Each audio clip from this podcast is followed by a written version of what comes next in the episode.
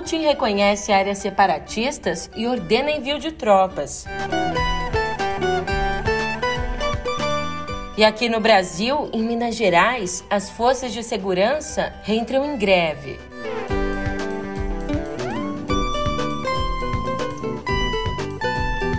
Por fim, a tragédia de Petrópolis já é considerada a maior da história da cidade.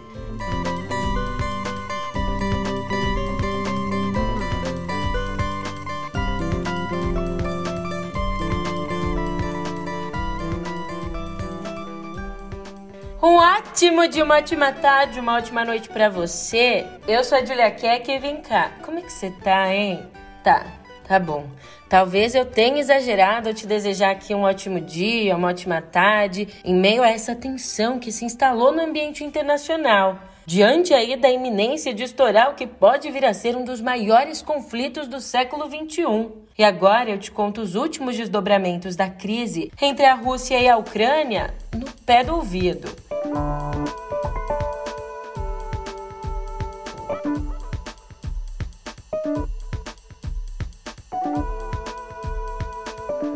Pois é, ontem o presidente Vladimir Putin ordenou a entrada de tropas russas nos estados ucranianos de Donetsk e Luhansk. De acordo com Moscou, essas são tropas em missão de paz. 36 minutos deste dia 21 de fevereiro, o mundo acompanha boquiaberto a escalada mais grave de ânimos na Europa desde o fim da Segunda Guerra Mundial. O presidente Líderes do mundo todo reagiram à decisão da Rússia e acusaram Moscou de violar o direito internacional.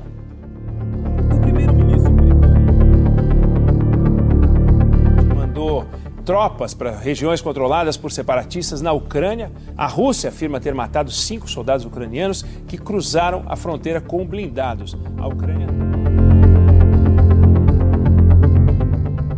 Crise na Ucrânia chegou a um dos momentos mais críticos. A Rússia reconheceu a independência das regiões separatistas e o Ocidente reage condenando a decisão e anunciando sanções.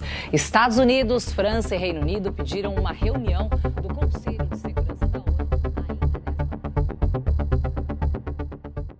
Em uma reunião de emergência do Conselho de Segurança da ONU, Linda Thomas Greenfield, a embaixadora dos Estados Unidos na ONU, considerou um absurdo a decisão da Rússia de enviar forças de paz para o leste da Ucrânia. Dizendo ainda que a situação faz parte de uma tentativa de Putin de criar um pretexto para uma nova invasão.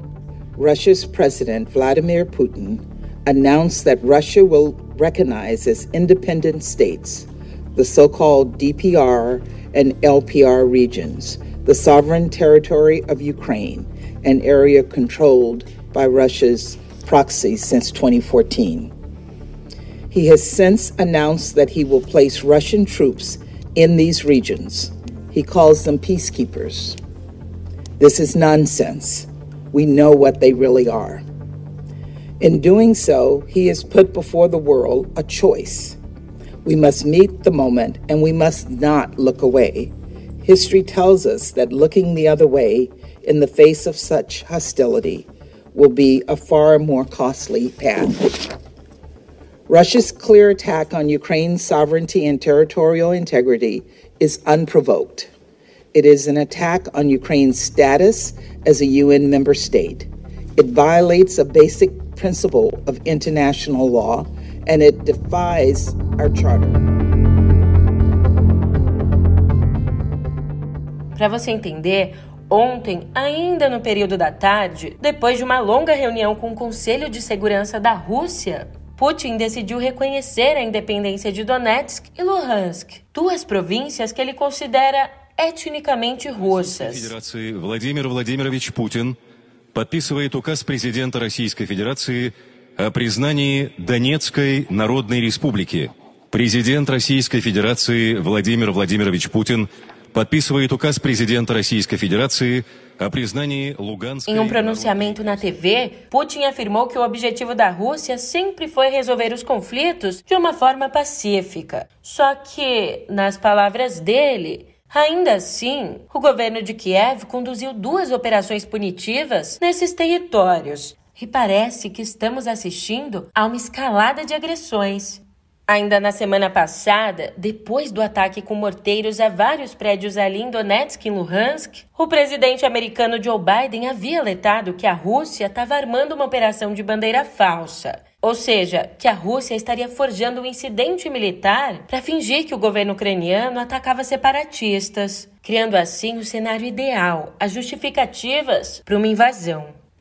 Então, a reunião transmitida pela TV do Conselho de Segurança Russo, no pomposo salão da Ordem de Santa Catarina, no Kremlin, teve um momento. Não dá para usar outras palavras. Teve um momento tipicamente Putin. Isso porque o chefe da inteligência, Sergei Nashkin, ficou sem saber o que falar. Sergei estava lá dizendo, abre aspas, pretendo apoiar a decisão, quando foi abruptamente interrompido por Putin, que o questionava. Pretende apoiar ou apoia? Fale com clareza, Sergei. Daí, já viu, o homem começou a gaguejar, mas ainda tentou continuar dizendo: apoio a anexação das províncias. Mas foi mais uma vez interrompido por Putin, que o corrigiu alertando que, abre aspas, não estamos falando disso, estamos falando em reconhecer a independência. Говорите, говорите, говорите прямо. Я поддержу предложение о э, признании. Поддержу или поддерживаю? Говорите прямо, Сергей. Поддерживаю предложение. Так и скажите, о, так, да, да или говорю, нет. Да, да. Поддерживаю предложение о вхождении Донецкой и Луганской народных республик в состав Российской Федерации. Да, да, мы, об этом, мы об этом не говорим, мы этого не обсуждаем. Мы говорим, мы говорим о э, признании их независимости или нет. Aliás, a um ponto da transmissão, a câmera mostrou o relógio do ministro da Defesa, o Sergei Shoigu. Acontece que o relógio indicava 5 horas antes da transmissão, que estava passando ali anunciada como ao vivo. Como analisou Sean Walker, o autor do livro Long Hangover, Putin's New Russia and the Ghosts of the Past, presidente russo fez na TV uma palestra raivosa e enrolada sobre a Ucrânia, um país que, sob seu ponto de vista, se tornou um regime colonial e que não tem direito histórico à existência.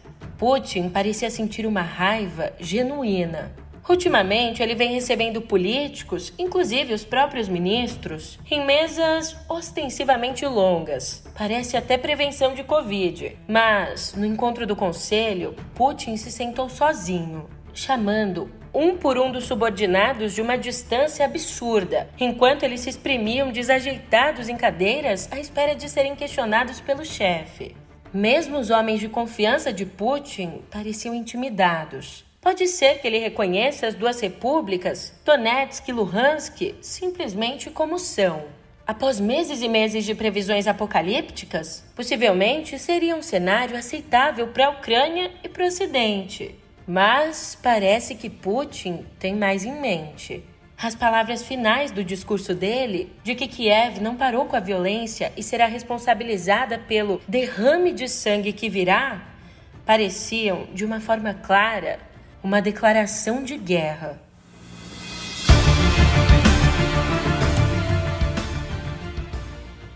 Você sabe, como era de se esperar, a ação de Putin gerou reações. A Casa Branca mandou proibir quaisquer investimentos americanos nas duas províncias. Essas são sanções até que modestas aí perante o arsenal que os Estados Unidos e a Europa têm à disposição o que parece, ou parecia, sugerir que ainda se aposta numa saída diplomática. Mas, no fim da noite, ao declarar na ONU que a decisão russa é um pretexto para a invasão, os Estados Unidos subiram tom. Já que no Brasil, as forças de segurança de Minas Gerais entraram em greve. A paralisação, que pede a recomposição salarial de 24%, começou nessa terça. O plano é manter pelo menos 30% do efetivo trabalhando. Mas, de acordo com a Constituição Federal, policiais e bombeiros militares não têm direito à greve. Aliás, por decisão do Supremo, os policiais civis também perderam esse direito lá em 2017. O Romeu Zema, o governador de Minas, havia feito um acordo concedendo um aumento de 13% em 2020 depois de 12% em 2021 e de 12% nesse ano. Aí, de fato, o primeiro reajuste aconteceu, mas os outros dois, não. Um ponto importante que Marcelo Godoy levantou, aspas, Zema pode até dizer que, quando fez a promessa que lhe cobram, o coronavírus ainda não havia desembarcado no país, nem Bolsonaro havia congelado os aumentos do funcionalismo. Mas, já naquele tempo, a decisão de Zema não dizia respeito somente aos mineiros. Ela espalhou pelo país o temor de que policiais se amotinassem para extrair o mesmo de seus respectivos governadores, em movimentos como o do Ceará, onde lideranças bolsonaristas promoveram comícios em quartéis e estimularam desordens para pôr os cofres públicos à disposição de colegas mascarados que deixaram a população à mercê do crime. Agora, especialistas em segurança voltam a temer que o movimento em Minas se acenda a onda de motins no país, e isso com os apoios de sempre. Enquanto isso, ontem, durante um evento no Planalto, Bolsonaro convocou ao palco dezenas de policiais rodoviários federais, dizendo que nós temos que valorizar esses profissionais. Todas as categorias merecem ser valorizadas e que nós procuramos a fazer. Quem nós puder salvar na frente, a gente salva. Espera a compreensão das demais categorias, dos demais servidores no Brasil.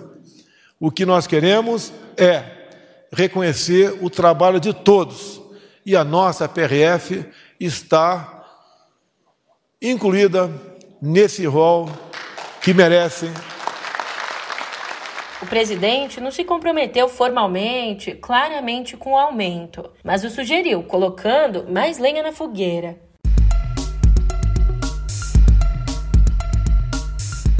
Olá, eu sou Pedro Dória.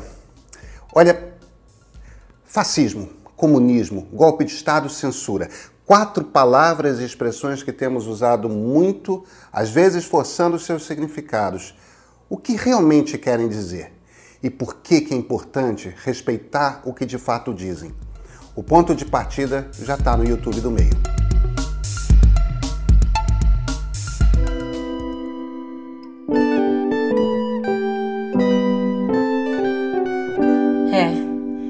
Infelizmente, a tragédia de Petrópolis já é a maior da história da cidade, superando a de 1988, quando 171 pessoas morreram. Até a madrugada de hoje, já são 181 mortos e 104 desaparecidos. E esses números ainda devem aumentar, já que as buscas continuam.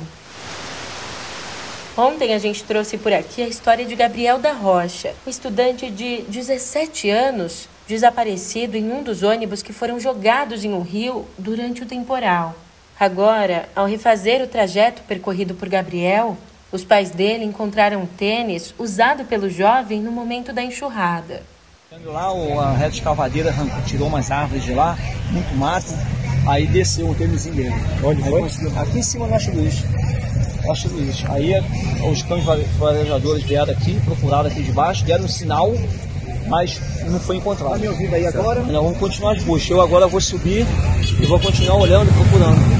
Porque ainda é cedo ainda, vou, se for possível, ainda vou procurando alguma coisa. E amanhã eu vou estar aqui 8 horas da manhã reunir no grupo para a gente continuar as buscas. E para ajudar na identificação dos corpos encontrados, mas não identificados, a Polícia Civil iniciou um mutirão para coletar o DNA das vítimas. Todo o processo de coleta desse DNA e da análise deve levar aí entre 45 e 60 dias.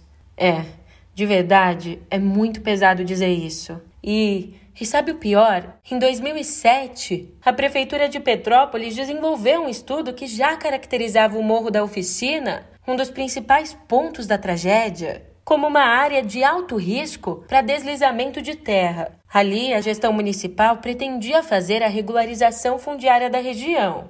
Mas o plano não foi para frente. E na época, o local já era ocupado por famílias há ao menos 30 anos. Vamos agora às informações sobre o coronavírus. Nas últimas 24 horas, o Brasil registrou 333 mortes pela doença. E vale lembrar que, às segundas, os números são menores por conta dos atrasos de notificação nas secretarias de saúde. Nesse momento, a média móvel de óbito segue estável e a média de novos casos está em queda. Aliás, por aqui a vacinação tem avançado, mas ao menos 32 milhões e 900 mil brasileiros ainda não apareceram nos postos de vacinação para aplicação da terceira dose. É, como analisou aí o médico sanitarista Gonzalo Vecina Neto, a baixa adesão à terceira dose pode sim comprometer o programa vacinal no Brasil. Escuta só. Que por volta de quatro a cinco meses após tomar a segunda dose, há uma queda na produção de anticorpos. Como os anticorpos são o que nos defendem, então provavelmente há uma queda da nossa capacidade de se, defender é, do, do, do vírus. Né? Então, a importância da dose de reforço é essa. Hoje nós já estamos. Enquanto isso, o Reino Unido anunciou o fim das restrições contra a pandemia. Ali vão chegar ao fim medidas como a distribuição gratuita de testes e a obrigação de isolamento para quem testar positivo para a Covid, chamado de Living with Covid. Em tradução livre, Vivendo com a Covid, esse plano de flexibilização de regras foi apresentado pelo primeiro-ministro Boris Johnson ainda nessa segunda. Ainda no cenário internacional, novidades vindas da Colômbia. O país acaba de descriminalizar o aborto até a 24ª semana de gestação. A decisão foi tomada pela Corte Constitucional numa votação bem apertada. Foram cinco votos a favor e quatro contra. Até então, o aborto constava ali como um delito no Código Penal colombiano. Ali, todos os anos, cerca de 400 mulheres eram condenadas à prisão por conta da interrupção da gravidez. E agora, com essa decisão, a Colômbia se junta ao México e à Argentina como a terceira grande nação da América Latina a descriminalizar o aborto. E as ruas de Bogotá foram tomadas por ativistas que comemoravam a decisão. Aproveitando a ponte aérea, um Boeing 737 da Gol arremeteu a tempo e conseguiu evitar uma colisão com um jatinho que cruzava sem autorização a pista de Guarulhos. Imagina aí, o avião já estava pertinho do solo quando a controladora de voo pediu ao piloto que arremetesse.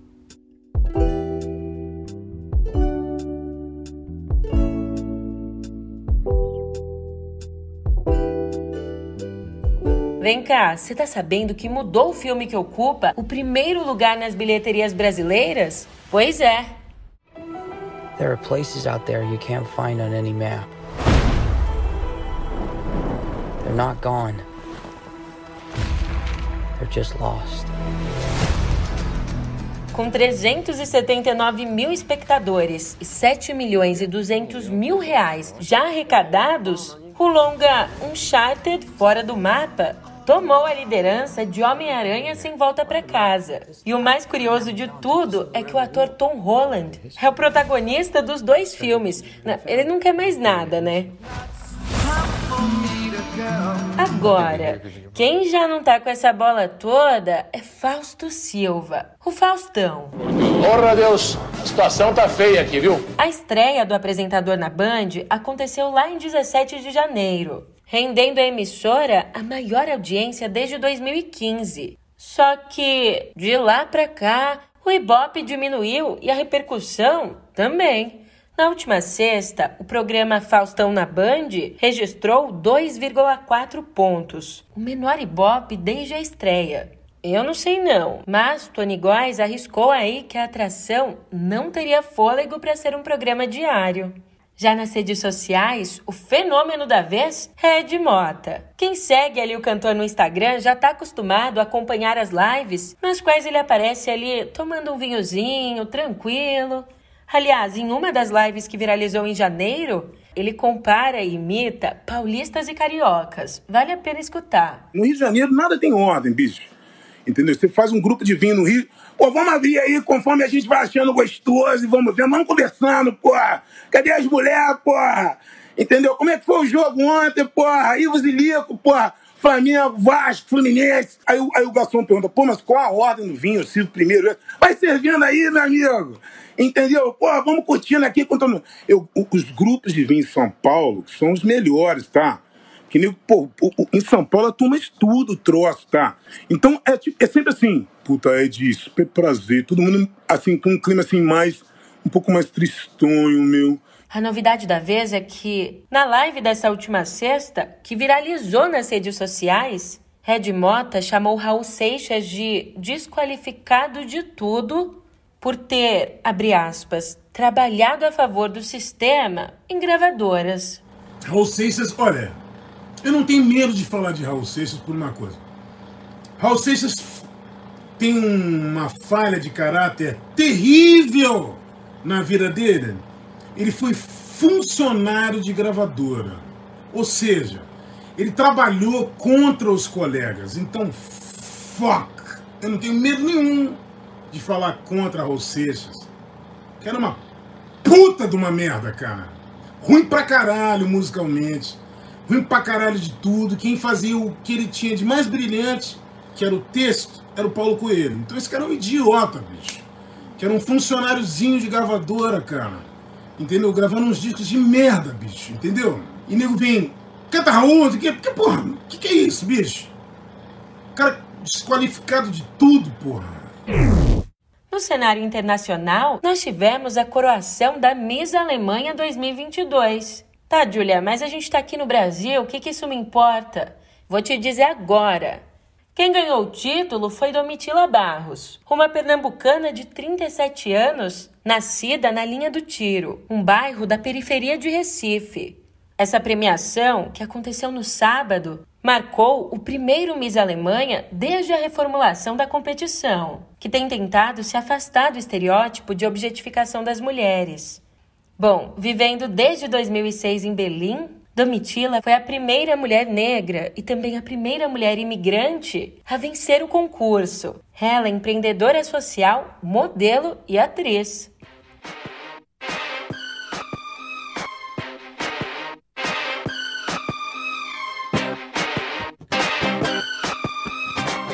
E espaço aberto para ela, Britney Spears. Baby, can't you see I'm calling? A guy like you should wear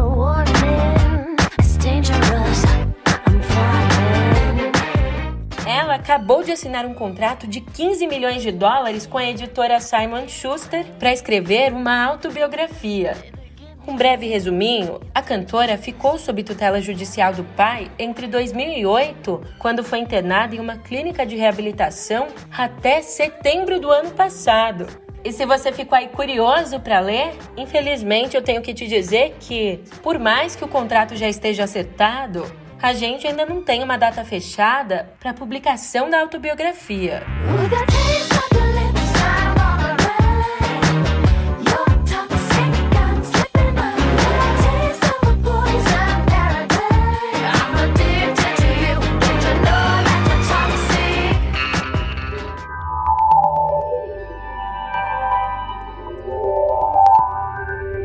Essa aqui vai para os inimigos da pressa. O TikTok tem estudado adotar formatos de vídeos mais longos ali na plataforma.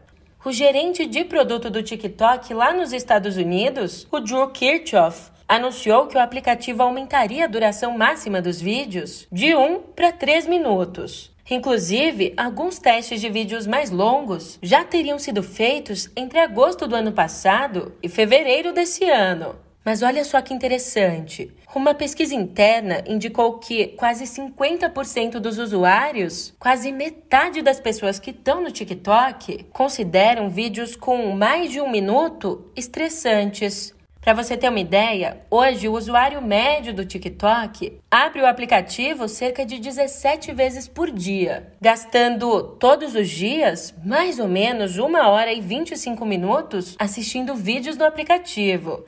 Outra notícia: a OpenSea, o principal mercado, a principal plataforma de negociação de NFTs, está investigando um ataque de phishing que aconteceu no último sábado. O episódio deixou dezenas de usuários sem acesso aos ativos digitais. Mas vem cá, como é que isso aconteceu? A OpenSea planejava revisar o código que rege toda a plataforma de negociação, lançando um novo contrato na última sexta. O objetivo desse novo contrato era garantir que expirassem as listagens antigas e inativas na plataforma. Daí, segundo a empresa, a hipótese é de que o link malicioso tenha sido disparado em massa durante todo esse processo. Com o crime, o invasor conseguiu obter 254 tokens, causando um prejuízo estimado de 641 Ethereum, mais ou menos aí 1 milhão e 700 mil dólares, ou, nas nossas terras tupiniquins, 8 milhões e meio de reais. E agora? Bom, agora eu tô indo nessa. Você sabe, já deu minha hora. Mas amanhã a gente se encontra por aqui, hein? Até lá!